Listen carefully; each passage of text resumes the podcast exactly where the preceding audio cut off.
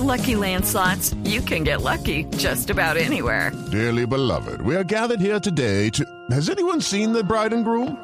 Sorry, sorry, we're here. We were getting lucky in the limo and we lost track of time. No, Lucky Land Casino, with cash prizes that add up quicker than a guest registry. In that case, I pronounce you lucky. Play for free at LuckyLandSlots.com. Daily bonuses are waiting. No purchase necessary. Void where prohibited by law. 18 plus. Terms and conditions apply. See website for details. Pues bueno, hemos invitado al Caremonja de verdad a, en Blue Jeans para hablar un poquito de todo esto después de, del parto holgorio, como llamamos al partido de ayer, eh, de que estamos clasificados al Mundial, que nos trae muchos recuerdos, eh, por supuesto, hablar de esta música y de esta selección, de esa, de ese momento. Víctor Manuel, muy buenos días. Hola, ¿cómo vas? Bien. Gracias por la invitación, hola. Ay, me da una pena, pero me da risa solo el saludo. Me divierto mucho, mucho con usted. Usted, eh, ¿cómo se siente representado en la selección? No, mira que espléndidamente, ¿viste? Mira que incluso andaba hoy en la noche con Julián, con Julián Caicedo, el actor, Sí. y hemos somos mu- muy buenos amigos, incluso somos hasta parientes. Ah, sí. Que mi abuelo de él era primo de, de mi bisabuelo. Ah, Pero me siento muy bien representado por Julián. Eh, mira que eres muy repentista, muy dicharachero, Mm. muy oportunista en sus apuntes. sí. Y eso es algo que nosotros siempre hemos representado entre los amigos, con no solo con Fox, sino con todos los amigos de Tuluá.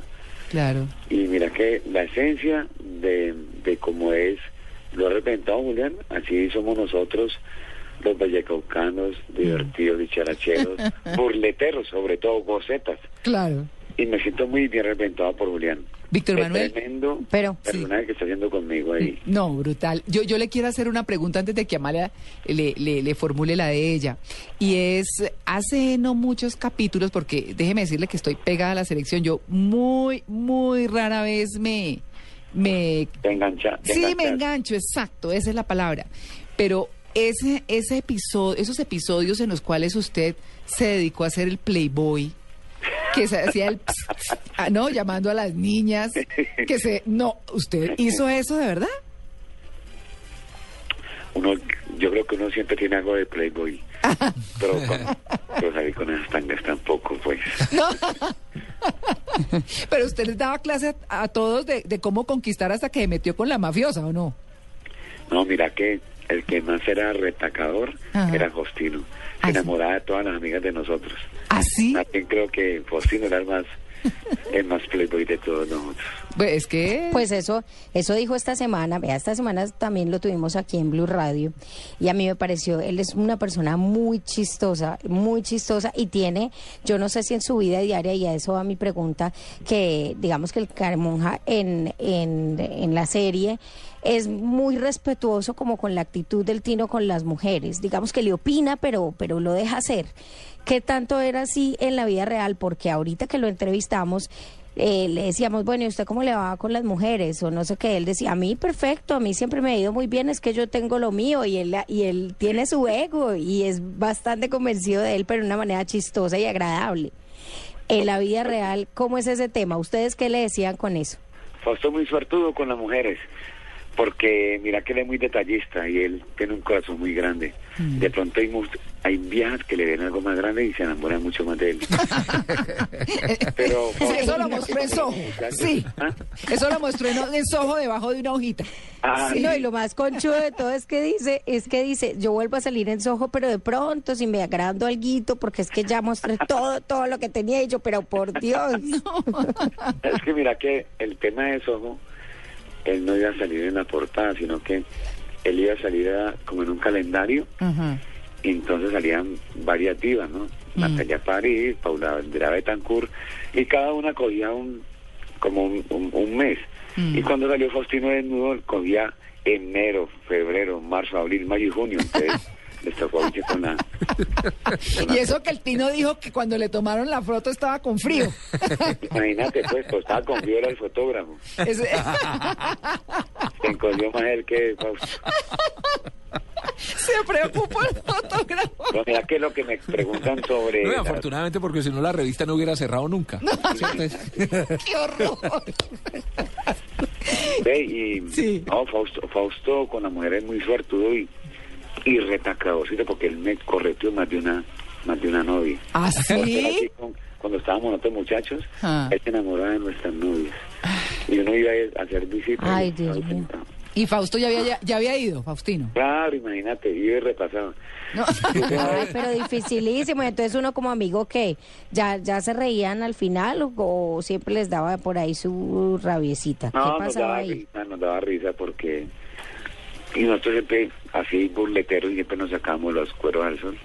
Una vez estábamos nosotros en Bogotá Grande Mm. y teníamos una novia, eh, una enamorada en común, porque en esa época no había ni novias, ni enamoradas. Mm. Teníamos por ahí 17 años. Mm. Entonces yo me encuentro con Fausto en Bugala Grande, que es una población que queda como a 10 minutos de Tuluá. Y estamos nosotros allá en las ferias de Bugala Grande, que son en agosto siempre, se llaman ferias del, del retorno. Cuando ahorita que salimos a dar una vuelta por la caseta, pan, nos damos una vuelta por la caseta central, y Fausto vio una niña y me dice que, Caremoja, yo, ¿qué pasó? Caremoja, mira, allá está mi suegra. Y yo, ¿quién es tu suegra? Ah, ya, señora, que está allá. Cuando yo miro a ir a la misma suegra mía, yo, ¿cómo así? Entonces yo, yo Ay, no. todo, todo. Entonces nos sentamos en unas banquitas ahí de madera. Cuando Fausto es que, voy pues, la, la peladita mía, mi suegra me está esperando. Entonces yo me fui corriendo antes que él se fuera Y usted traje todo. yo a la peladita, la senté en la mesa Ajá. y Fausto pues de una la la jalaba de, una, de un brazo y yo del otro. Él hablaba por uno y yo por el otro.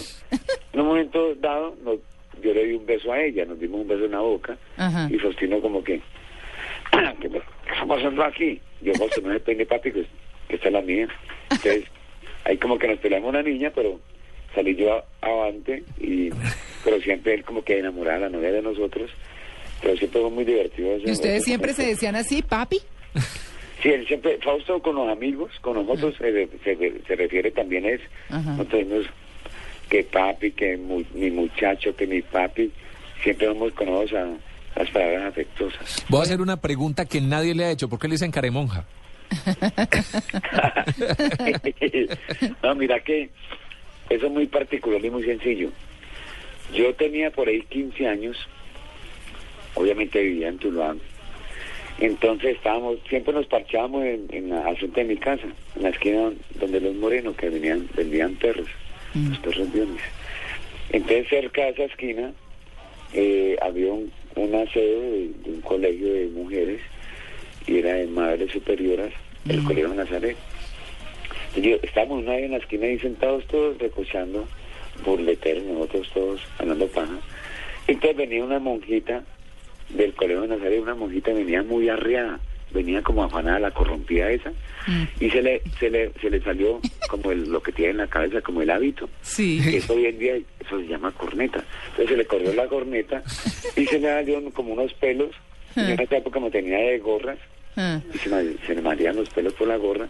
Entonces cuando al verse conmigo la monja, ah. que se le corre la corneta y le dan los pelos, que todo el mundo identifica, mira, este tiene cara de monja.